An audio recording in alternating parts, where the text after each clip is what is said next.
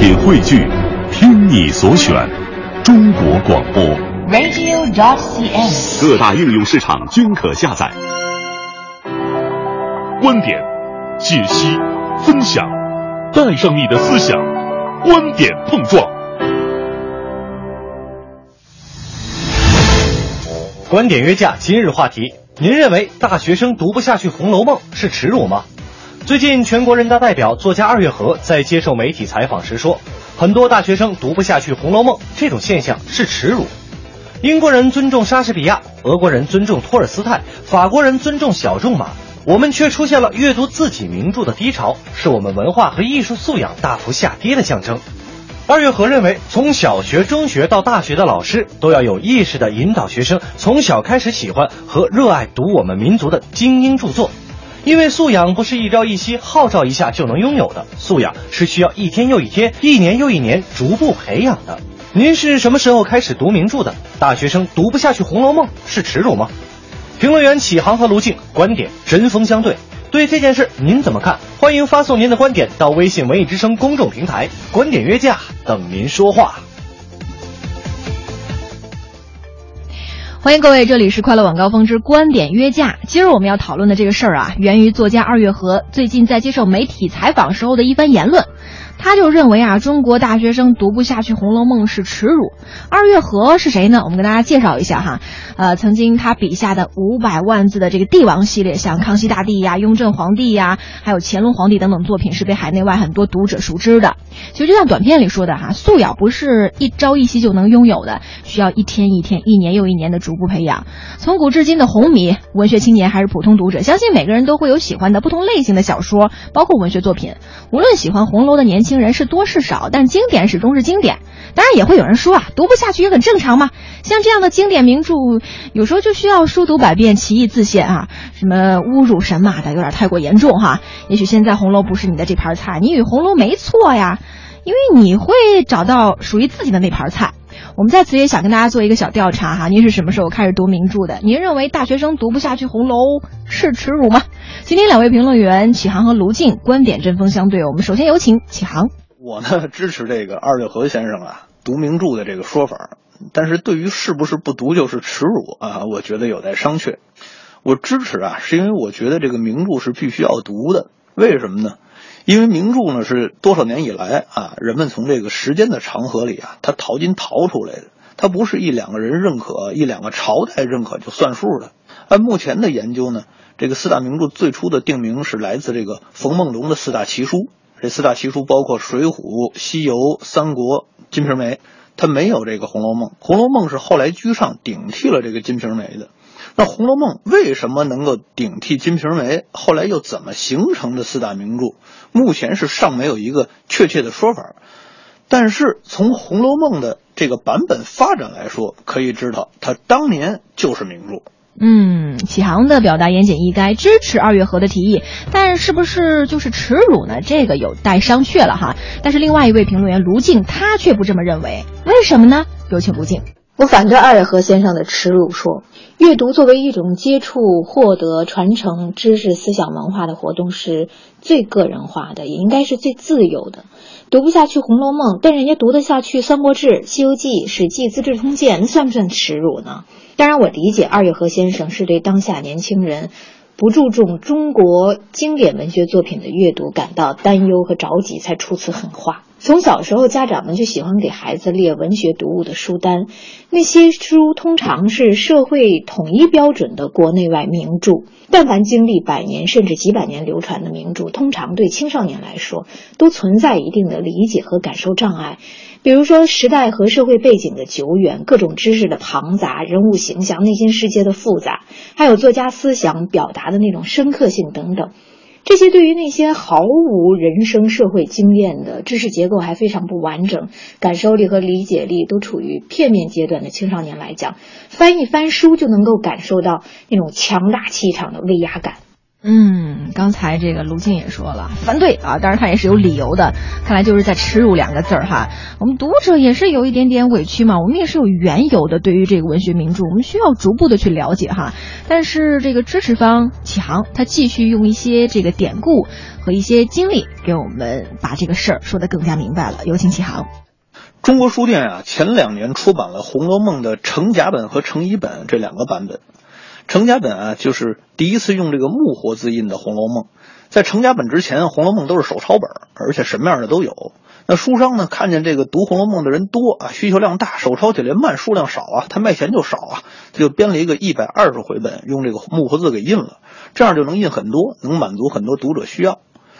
成乙本呢，一种说法是这个成甲本出版的时候比较仓促，这个书商啊，他萝卜快了不洗泥啊，里面有好多错。所以，在这个成甲本出版以后，他又找人校勘了几个月，找出几千处错误，重新给印刷了。这是成乙本。也有人说呢，这个成乙本是和成甲本同时进行的，一个是为了尽快出版卖钱，就先拿出来了；另外一个呢是慢工出细活，所以晚了几个月。我们从那个成甲本和成乙本的发展就可以看出来，《红楼梦》当年是多么的畅销啊！嗯，同样也是著名出版人的启航哈，现实说法给我们介绍了《红楼梦》它的这个畅销有哪些缘由哈，让我们听了以后也是做到心中有数了。但是另外一方卢静依然认为哈，他是反对除了这个耻辱说之外哈，读名著，那我们读者其实也有一些这个被动啊，为什么呢？有请卢静。一千个读者眼中有一千个《红楼梦》。我初中读红楼的时候，看到的就是卿卿我我、文字的雕琢和女性模板，对我的性别观、人生观、价值观没起什么好作用。当然，上大学之后读了很多红学家的观点呢，对《红楼梦》就有了比较复杂丰富的了解。回想中学、大学时候读的名著，比如《忏悔录》啊、《浮士德》、高老头，几乎都是囫囵吞枣，毁了名著，只是给自己增添了一些虚荣的自信。但是读不懂，读的磕磕绊绊就不读吗？并不是，我是强调不要用刻板统一的标准、道德化的要求青少年读书。面对那些浩瀚的文学作品，谁能做出一个权威性的评价呢？在非专业书的阅读上，我是主张开卷有益的，读那些与自己亲近的、也读公认的名著，甚至读一读流行却被诟病的。那些作品做个杂食动物，才能有鉴别、有选择，才能有独立思考和判断的思维。不读什么就是耻辱，这是在孤立读者，用道德绑架阅读习惯。嗯，我们都知道读书好，但是怎么来读好书呢？刚才卢静老师也给我们做了一番很详细的介绍哈。但是这个另外一方启航啊，他在他的这个支持方啊，就了一个总结陈词，我们听听他还有哪些话要说。那有人可能会说了，他畅销书不一定就能成为名著，没错。那比如现在的畅销书，以后就不一定，因为现在的书出版太多了啊，一年四十多万种，那对于读者来说浩如烟海啊，数量太多，更新也太快。那所以今天的畅销书想在以后成为长盛不衰的这个名著，竞争对手就太多了，成功的把握呢也不大。但是在过去，书啊出的比较少，尤其古代，一年出版的图书总量就是很少的，那大家呢也没有现在这么多娱乐方式诱惑着。所以它成为名著的机遇就大。那《红楼梦》我觉得就是这样。既然大家伙都爱读《红楼梦》，几个朝代过去了，每个朝代也都认可《红楼梦》是名著，就说明它一定有成为名著的道理。换句话说，就是它肯定是值得读的。那读名著就相当于站在巨人的这个肩膀上，能让我们在比较短的时间里获取更多的知识。我相信这个道理呢，大家伙都懂。嗯，古今对比啊，畅销书过去和现在也是大不相同了。对于经典，尤其是四大名著，卢静老师又有哪些要提醒我们的呢？有请卢静。我是大学教员，了解一些大学生的阅读现状。一部分学生是不读文学出版物的，他们读微博、微信、社交媒体上的文章；一部分学生读流行的文学读物和杂志；一部分学生会读经典名著。更多的情况是什么都读一些。当下的文字产量是八十年代以前出生的人青少年时代完全不可想象的。网络彻底改变了人们的阅读选择和方式。另一方面，我想说，不读经典是读者的耻辱吗？面临严酷高考竞争的孩子们，课余在学音乐、练体育、画画、朗诵，因为这些可以给高考加分，可以通过艺术类专业考试的面试。读名著有什么用呢？进了大学以后，一门心思的学专业，综合测评成绩不高的话，就不好就业，就考不上研究生，申请不上国外的好大学。课余时间读一读，纯粹是消遣，甚至不用脑子，那那些文字就不错了。我倒是觉得这是社会的耻辱，更是教育和文化工作者的耻辱。我愿意把二月河先生的这句话理解为自责。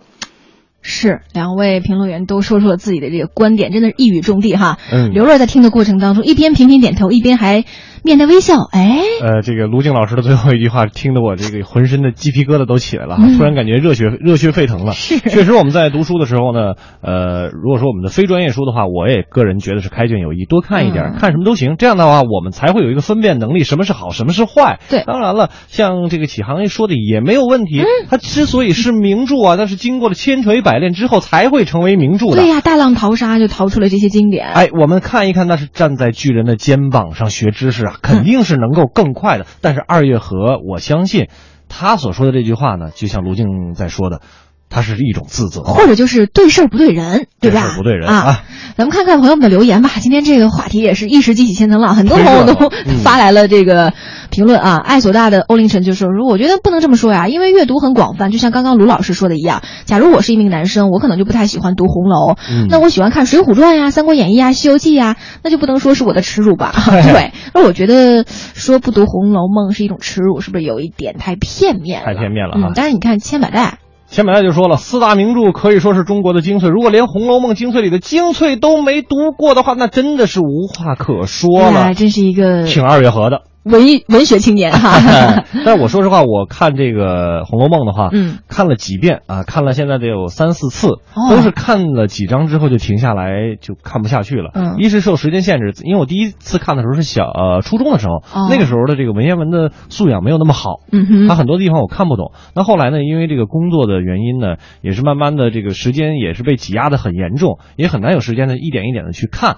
所以说，呃，怎么说呢？我我不觉得，我不觉得这是我一种一种耻辱，因为我还会有时间可能会去活到老学到老，读书是一生的事情，而且我会去看其他的这些作品啊。啊，是，所以我们通过今天这个事儿，包括这个评论还有很多，我们半点之后再跟朋友们说说。嗯但是我觉得读书这事儿也不用着急，等一等，现在读不懂或者觉得没感觉，过一两年再翻翻，哎，感悟和体验也许就会大不一样了。没错啊，这个书要常读。广播节目当然也要常听，不要忘了每天晚上十八点到十九点，一个小时的快乐晚高峰，有刘乐五科，一起陪伴着大家每天的下班的快乐生活 我。们一会儿见喽。